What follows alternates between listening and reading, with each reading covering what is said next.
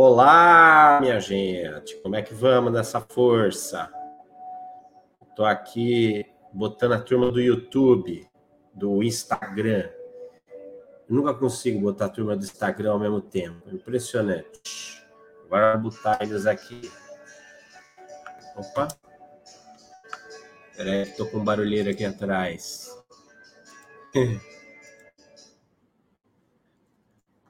Pronto, paramos a barulheira. Vamos botar a turma do Instagram aqui para ligar. Como é que vocês estão? Tudo bem? Gostaram da live de ontem, então? Eu vi que vocês gostam de levar pau mesmo, porrada. É hashtag tapa na cara, hashtag me bate que eu gosto. Tinha uns hashtags meio esquisitos ontem, hein? Achei bem curioso. Me tapa na cara feliz. Eu falei, não tô batendo em ninguém, criatura. Só tô fazendo serviço. Deixa eu ver aqui vocês. Pronto. Estamos todo mundo aí, beleza? Tranquilo? Para variar, eu estou branco, feito a neve. Essa caralho dessa câmera aqui que me deixa totalmente zoado. Mas no Instagram eu tenho a cor de um bebê. É uma maravilha. Eu não entendo por que isso aqui acontece. Mas vamos que vamos é o seguinte: hoje nós vamos falar de desenvolvimento integral, não vou ficar enrolando muito, não. Tem muito assunto para passar e eu vou naquele esquema de ontem. Eu quero pegar dar uma urticária essa câmera, me deixando branco. Peraí, que tem um certo toque. Vamos ver se eu consigo melhorar esse trem aqui. Olha bem aqui pertinho de mim. Ah, mas... oi, ah, vagabunda essa câmera. Nunca comprem essa câmera. Derrubei o pessoal do Instagram. Judiação do pessoal. Desculpa, turma. Estou tentando acertar a cor aqui. É sempre um desafio. Vamos ver se eu consigo acertar essa cor. Não é à toa que cor não começa com cor. Porque é coisa de corno acertar a cor desse negócio aqui. Ai, Jesus Cristo. Vamos ver. Vocês percebem que é um desafio, né? A gente está sempre tentando fazer bonitinho e nunca consegue, porque essa câmera fode a minha vida. Ah, whatever, continua tudo cagado. Então vamos. Foda-se a cor e vamos ao conteúdo. Acho que vai ser mais fácil. E precisamos comprar uma câmera nova, porque essa tá uma bosta. é mais ou menos assim que funciona. Coitada da turma do Instagram que levou uma queda aqui. é o seguinte, vamos falar de desenvolvimento integral hoje, beleza? É possível se desenvolver? Menino perfeccionista, lá, todo mundo, o branco das neves, os, deixa eu ver, 99 anões que estão acompanhando ao vivo. É uma bosta. Eu, engraçado, né?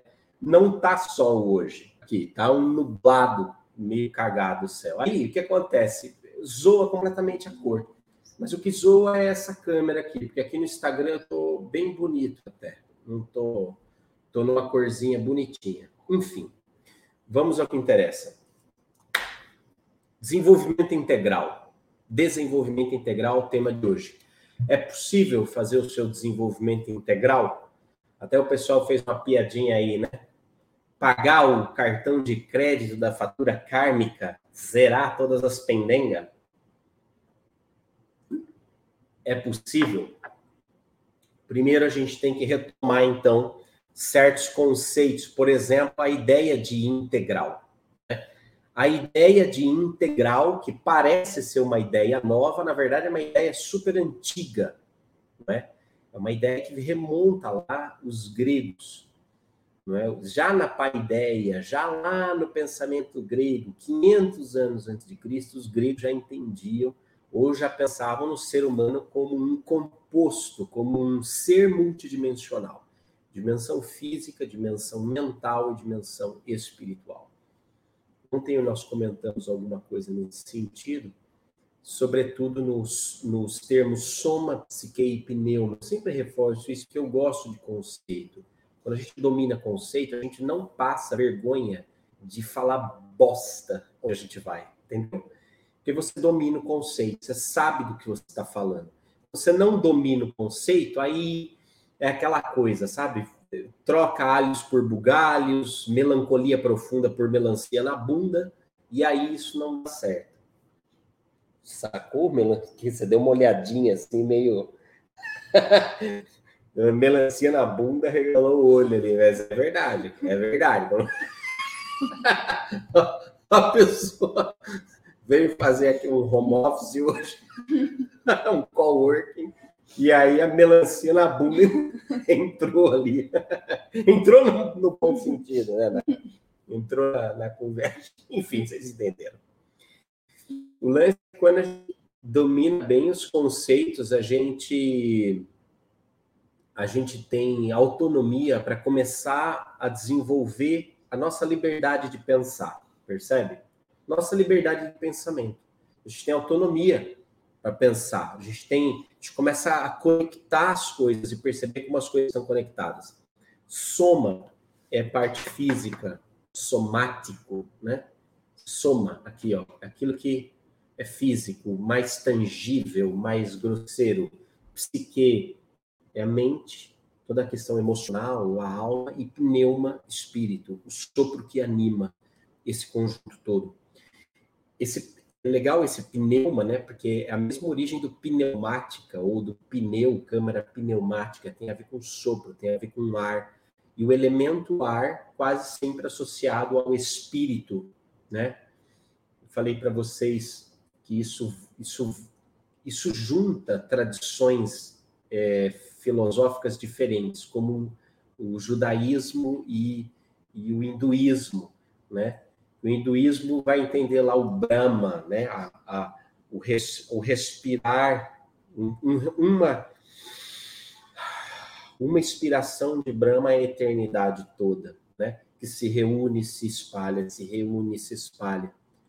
E o nome de Deus no Antigo Testamento, Yahweh, Yahweh, né? Yahweh, que depois foi traduzido porcamente para Javé ou Jeová. O lance é essa pneuma que anima esse ser multidimensional, que é soma e psique, já era compreendido pelos gregos como um ser integral, composto por diversas dimensões. Aliás, os gregos entendiam que os, todos os seres humanos eram compostos por quatro elementos: terra, água e fogo. E é muito interessante como isso evoluiu até os perfis comportamentais modernos da metodologia DISC, perfis sólidos, etc. Veja, desde aquele início, desde essa dessa primeira noção na antiguidade grega, principalmente, o ser humano já era compreendido como um ser integral. Egito mais ainda as escolas iniciáticas egípcias mais ainda. Só que, óbvio, vai acontecendo uma fragmentação desse processo.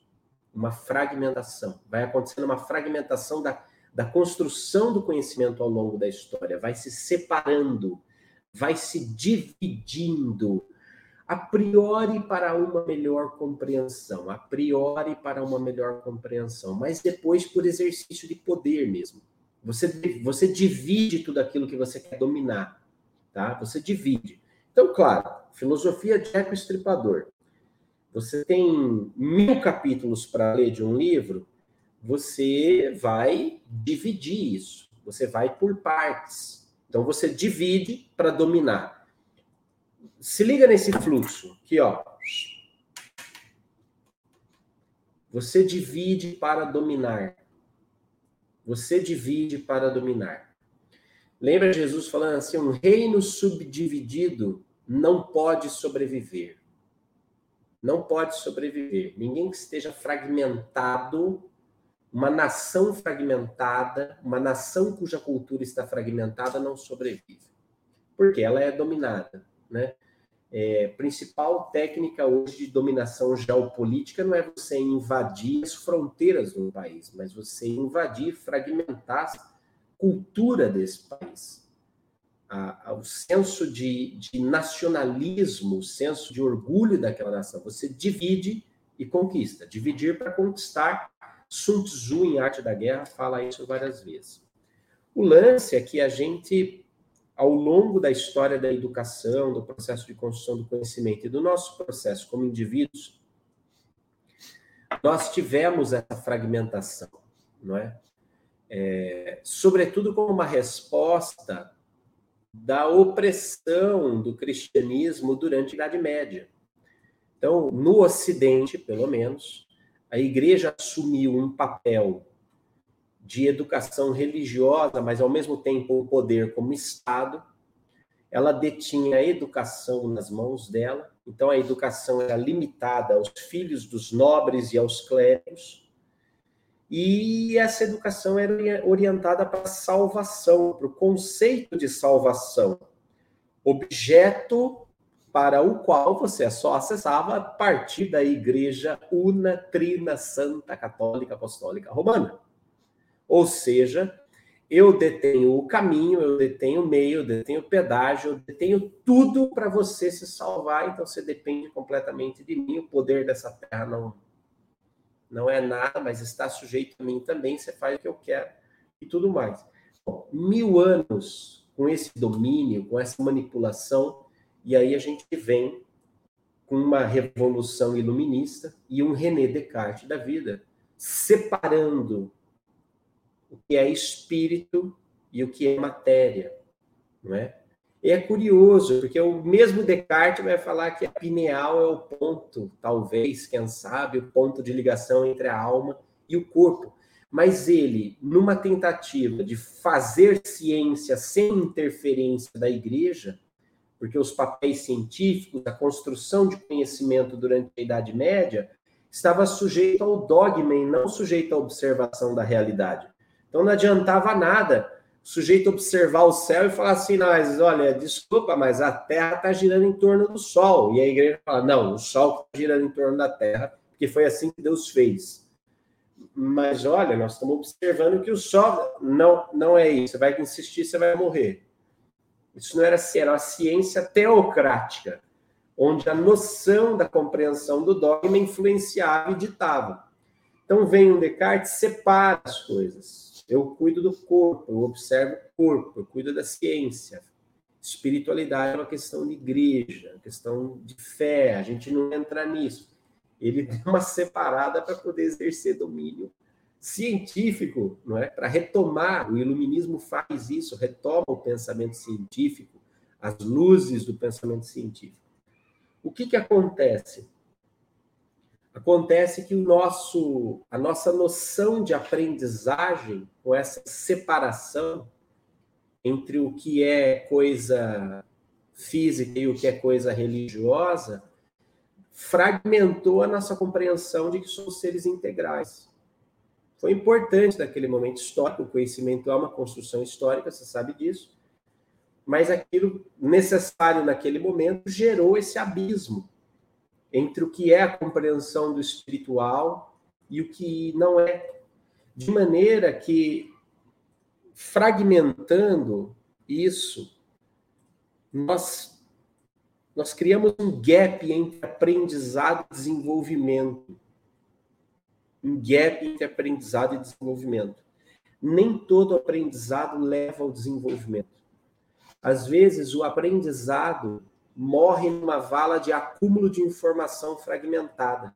O sujeito vai, vai, vai, vai, vai, lê, lê, lê, lê, lê, vai, vai, vai, vai, não sei o quê, mas fica no mesmo lugar. Porque ele reúne um monte de informação, um monte de conteúdo, bota um monte de coisa para dentro, mas ele não consegue traduzir aquilo para desenvolvimento da sua vida. Percebe? Você já viveu isso? Bota aí no chat para eu ver. Já viveu isso? Você estudou um monte de coisa e de repente se viu, viu que você estava se afogando num monte de informação, num monte de coisa fragmentada, na, e sentindo uma incapacidade de traduzir isso para atitudes práticas da sua vida. Já viveu isso? Bota no chat para eu ver. Esse é o gap entre aprendizado e desenvolvimento. Gap entre aprendizado e desenvolvimento. Esse gap ele é muito relevante, tá? Porque você tem pessoas geniais com alta formação e alto desempenho no mercado, por exemplo, grandes executivos, pessoas, gerentes, pessoas de alto desempenho no mercado que estão colapsando emocionalmente. Por quê? Porque eu tenho fragmentos do conhecimento que eu aplico em, em certas áreas da minha vida, mas eu não tenho uma consciência catalisadora que organiza todas as dimensões da minha vida e distribui os conhecimentos de maneira que eu leve desenvolvimento para todas as áreas da minha vida. E aí eu me desenvolvo numa área, mas todas as outras estão fodidas. Todas as outras estão fodidas. Veja, isso é uma consequência direta da pedagogia industrial.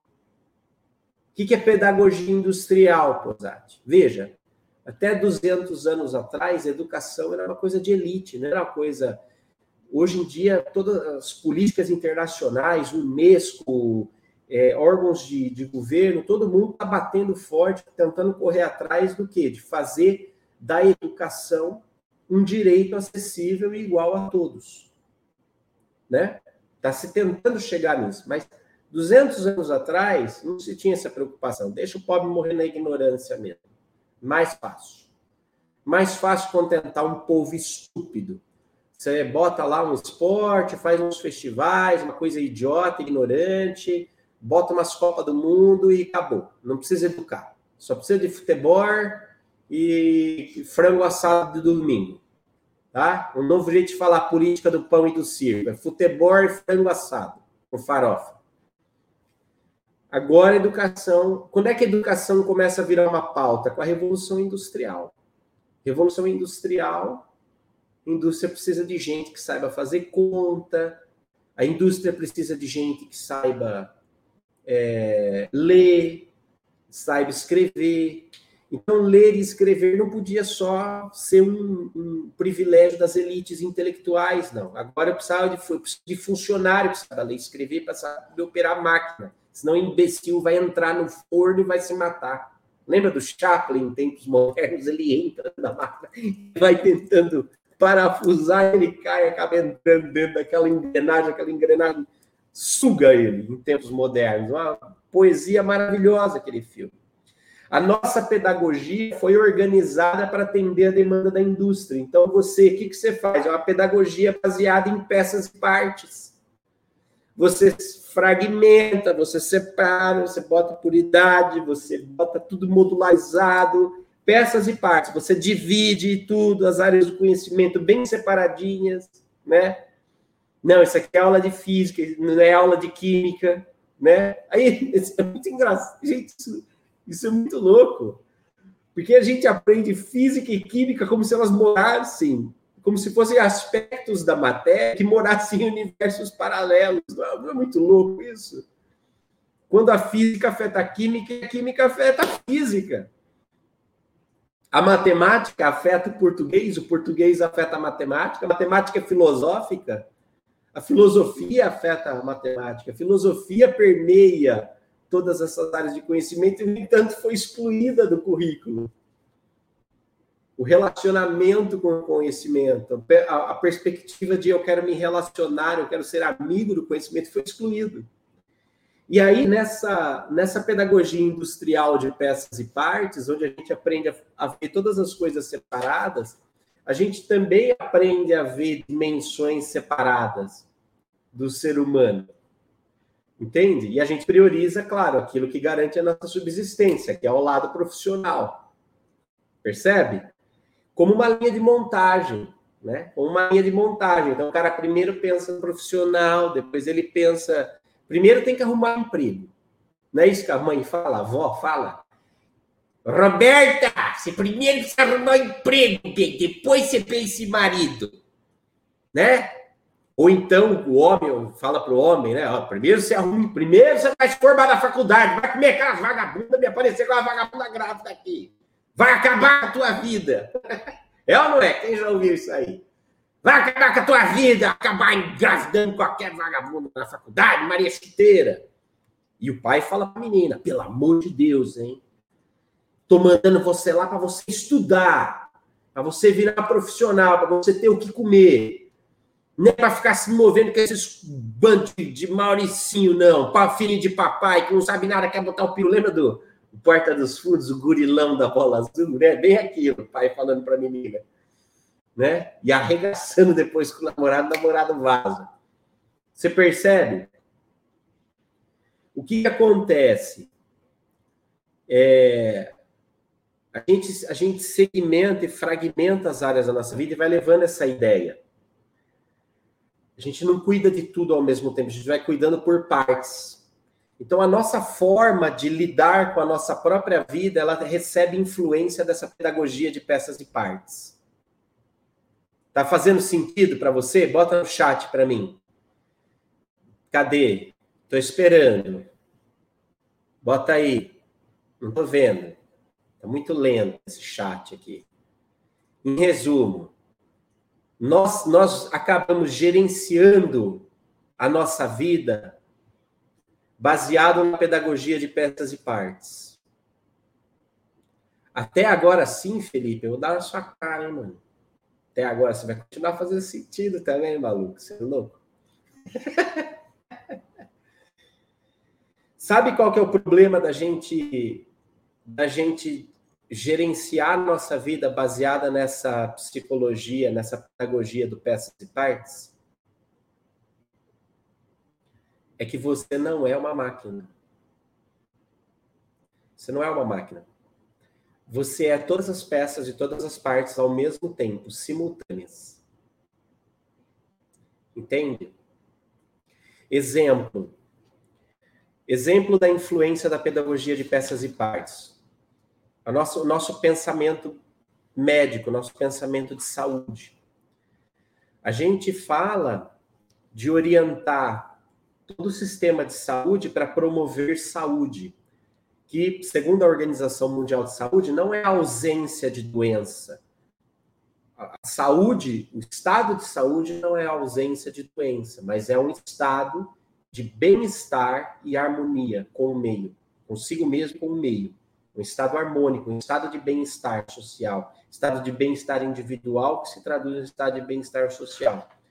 É bem viver. Só que a gente pensa isso e fala, nossa, é, isso faz sentido. Vamos promover a saúde, vamos promover um estado de bem-estar. Mas a nossa medicina ainda é orientada para doenças. Então a gente pensa doença. E pior que isso, a gente não pensa, a gente não, a nossa, nossa medicina ainda tropeça e está fazendo um esforço muito grande para ultrapassar o conceito de catalogação de doença para o conceito de diagnóstico. Olha que coisa louca isso. Entende? Porque diagnóstico, diagnóstico tem a ver com experiência de vida. Vamos dizer, a experiência de sofrimento de uma pessoa a experiência de dor tem a ver com a experiência de vida dela. Está ligado com a vida dela. Não é uma catalogação, uma organização mental, uma definição catalográfica de uma doença. A definição da doença no livro, lá no Código Internacional de Doença, ela é rígida, porque é uma estruturação mental. Mas para isso produzir um resultado de reconstrução e restauração da harmonia na vida do ser humano, você tem que entender a experiência que ele está passando. Em outras palavras, o médico ele não trata do fígado, ele trata do dono do fígado. Ele trata o sistema todo do indivíduo, do ser humano, ao qual o fígado faz parte. Mas qual que é a coisa, né? É a influência dessa pedagogia de peças e partes. Então eu cuido, não, aqui eu só cuido do fígado. Isso aí isso é um problema seu que você precisa ir. Você está muito estressado, você tem que ir com o psicólogo. Você cada um cuida de um pedacinho, como se fosse uma linha de montagem que você bota um ser humano e cada um vai apertando um parafuso dele. E cada vez mais nós estamos começando a perceber que nós precisamos de equipes multidisciplinares e multiprofissionais atuando de uma forma confluente em certas questões para você produzir tal do estado de bem-estar. Exemplo, quando você trata de, de pedagogia, de, de políticas de inclusão social, de pessoas que têm necessidades especiais, que são diferentes, que têm o corpo diferente ou têm questões diferentes. Aliás, isso é muito interessante, muito atual, né? Porque esse termo deficiente é um termo bosta demais, né? Deficiente, ou seja, ele não tem eficiência, ele não é capaz de. E, na verdade, o termo deficiente está ficando absolutamente obsoleto, porque ele está sendo substituído pelo termo diferente, respeito às diferenças. Você não está incluindo deficiente, porque quando você fala incluir o deficiente, parece que pesa. Parece que pesa. Aquilo é uma peça que não cabe no organismo social. Então a gente quer jogar fora, quer descartar. Quando em verdade, quando eu vejo de forma ele sendo diferente, único e singular, eu não estou dizendo que ele é incapaz de ter eficiência. Eu só estou dizendo que ele terá eficiência por caminhos diferentes do meu. Eu só estou dizendo que ele alcançará eficiência e eficácia de um jeito diferente do meu. E a partir do momento que a gente cria, de fato, ambientes de inclusão, de respeito aos diferentes, eu aprendo com os diferentes. Porque eu percebo que meu jeito não é o único jeito de fazer as coisas. E só por isso, só por isso, eu já estou enriquecendo o meu processo de cidadania. Eu já estou enriquecendo a minha experiência de vida e de compreensão da realidade. Então, muitas vezes, esses que foram por séculos tratados como deficientes, como problemáticos, como aqueles que deveriam ser excluídos porque não fazem parte do código que se conspirou chamar de normal, quando eu os trago, eu aprendo com eles. Quando eu não os trato como deficientes, mas como os diferentes, eu encontro na experiência do relacionamento a oportunidade de um aprendizado mais amplo e integral, integrativo e inclusivo. E inclusivo. Percebe? O problema da gente continuar. E olha, isso aqui dá pano para manga. Eu quero organizar uma aula aberta, fodida, sobre esse assunto da evolução e do quanto a gente tem essa influência da pedagogia, dessa pedagogia, eu estou chamando de pedagogia industrial, né? De catalogar seres humanos com peças e partes, como se nós fôssemos máquinas. Isso é, isso é muito foda, isso dá pano para manga. Mas para hoje, para o nosso assunto, Basta a gente entender que o ser humano não é uma máquina. O ser humano é um ser integral. O organismo social não é uma máquina. A nossa sociedade não é uma máquina. Quando a gente fala máquina do governo, a máquina de tal coisa, tudo na nossa cabeça é máquina. Isso é uma visão burra, uma visão limitada, uma visão industrial, uma visão ridiculamente limitada. Ai, na nossa sociedade, é, tudo é como uma engrenagem. Não. Tudo é como um organismo. Porque engrenagem, se uma dá problema, você troca. Na, na sociedade você não pode fazer isso. Você tem uma engrenagem ali que, que é diferente, então você vai trocar, você vai jogar fora. Você tem um grupo social que é diferente, você vai trocar, você vai jogar esse grupo fora. Não dá, você percebe? A gente precisa parar de usar a linguagem industrial para se referir ao ser humano e à sociedade. Porque senão nós nunca vamos chegar ao conceito de desenvolvimento integral e muito menos ao conceito de inclusão, conceito de unidade, para superar a fragmentação que essa forma de pensar gerou até agora. Nós somos um organismo vivo. Quando a gente fala de organismo social, aí sim. Aí sim, reflete por princípio de correspondência a realidade com mais precisão. Porque é orgânico, percebe? É orgânico. Nesse sentido, gente, é que ontem eu falava e falei da, na live de ontem da importância de nós dessacralizarmos a espiritualidade. Eu tenho batido isso há anos no meu trabalho e vou bater até morrer. Nós, seres humanos do período da transição. Nós, seres humanos do tempo de regeneração, nós, seres humanos que vamos inaugurar o tempo, o tempo da regeneração, nós temos uma obrigação encarnatória que é libertar a espiritualidade do domínio religioso, que é declarar que a espiritualidade não é propriedade da religião, isso é uma função encarnatória de corresponsabilidade de todos nós que dividimos esse espaço-tempo no planeta Terra. Nós precisamos unir as nossas vozes e as nossas atitudes para declarar que a espiritualidade não é uma propriedade da religião, mas é um aspecto orgânico, psíquico e dimensional do ser humano integral. E como aspecto orgânico, psíquico e, e dimensional desse ser humano integral, a espiritualidade precisa ultrapassar os limites do culto, do clero, do templo e do dia, para figurar como epicentro epicentro de ressignificação e ordenação de todas as dimensões da nossa vida. O que, que eu quero dizer com isso? Eu quero dizer que a partir do momento que nós começamos a compreender que a espiritualidade está para além do domínio religioso, ou seja, nós, nós superamos um pouco aquela visão separatista do iluminismo, tipo, joga a espiritualidade para lá e aqui a gente faz ciência. Ao pensar na espiritualidade livre da religião, eu trago a espiritualidade para o centro da ciência humana. Eu faço espiritualidade com ciência. A partir do momento que eu faço espiritualidade com ciência, a espiritualidade passa a atuar como um eixo organizador da minha vida. Não sob a opressão de um dogma, mas com a liberdade da exoconsciência.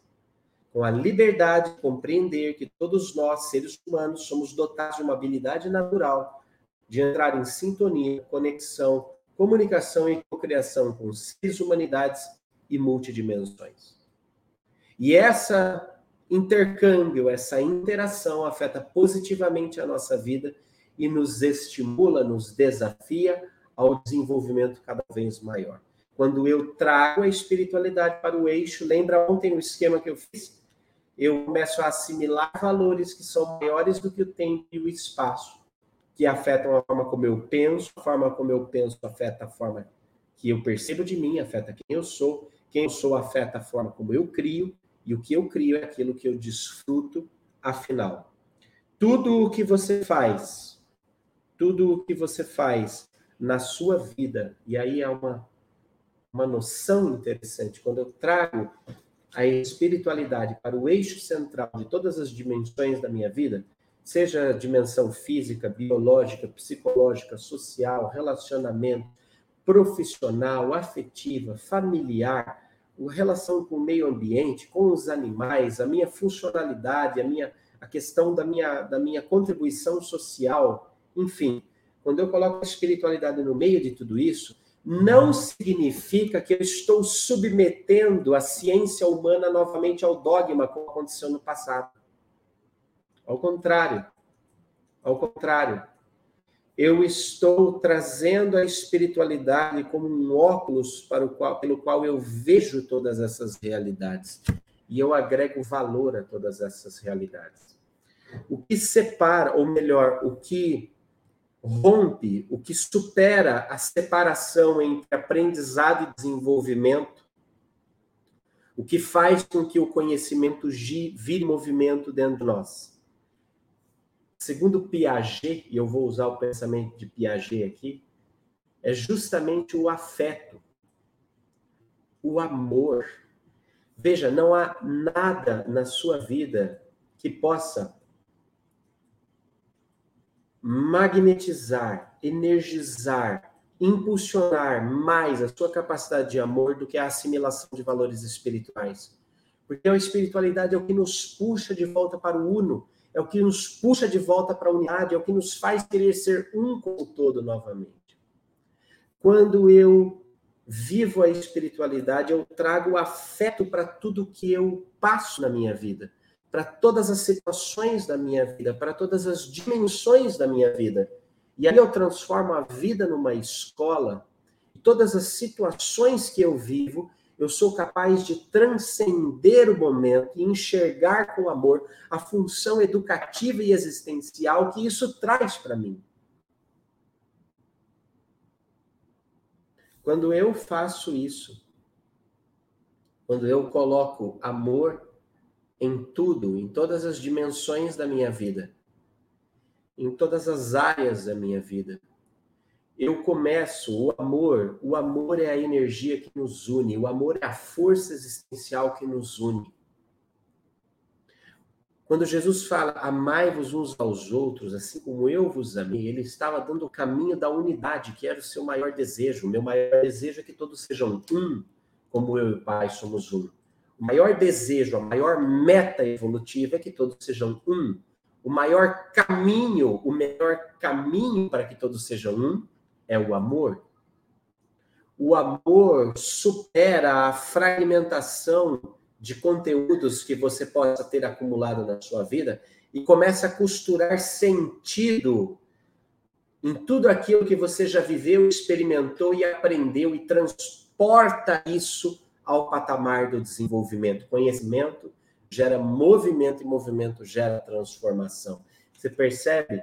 É transportar, e aí é que está a beleza e a necessidade de nós encararmos a espiritualidade como um caminho de pavimentação do nosso desenvolvimento integral. Caminho de pavimentação do nosso desenvolvimento integral.